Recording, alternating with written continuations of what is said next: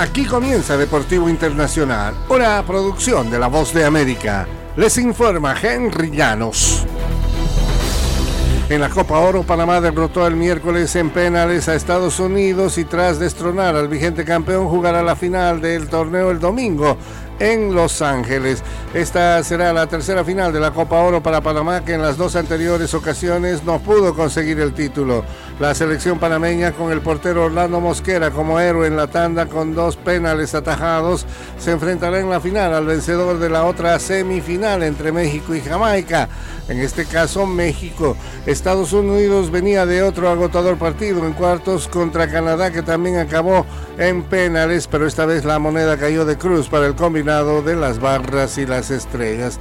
Adalberto Carrasquilla, el mejor de Panamá, a lo largo de este intenso y muy emocionante encuentro, se llevó el penal definitivo. Y un patrocinador está ofreciendo 20.000 entradas gratuitas a los partidos del Mundial Femenino de Fútbol en Nueva Zelanda, un país en el que el rugby domina la escena deportiva y donde se han registrado bajas ventas de boletos. De acuerdo con la FIFA, 1.250.000 entradas se han vendido para diferentes duelos en ambas sedes, Australia y Nueva Zelanda. De esa cifra de boletos, 320 mil se han vendido para los encuentros en Nueva Zelanda, pero en solo seis de esos partidos el estadio estaría cerca de llenarse.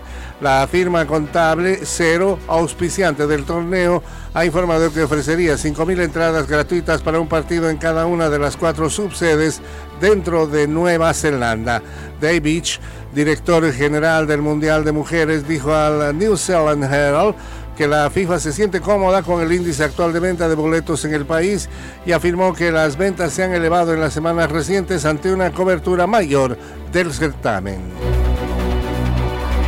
Carlos Alcaraz número uno del tenis, se clasificó para las semifinales de Wimbledon, el tercer Grand Slam de la temporada, tras imponerse en el compromiso más esperado del torneo ante Holger Rune, con parciales de 7-6, 6-4 y 6-4.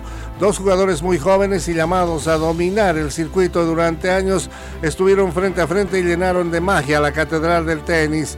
El compromiso significó el primero entre ellos en torneos grandes y fue histórico debido a que nunca en la era abierta dos menores de 21 años se habían medido en los cuartos de final de un Major. El español líder de la clasificación de la Asociación de, Tenis Profesional, dueño del Abierto de los Estados Unidos 2022, destrabó un primer set muy ajustado que se dirimió en tiebreak. Y hasta aquí Deportivo Internacional de la Voz de América.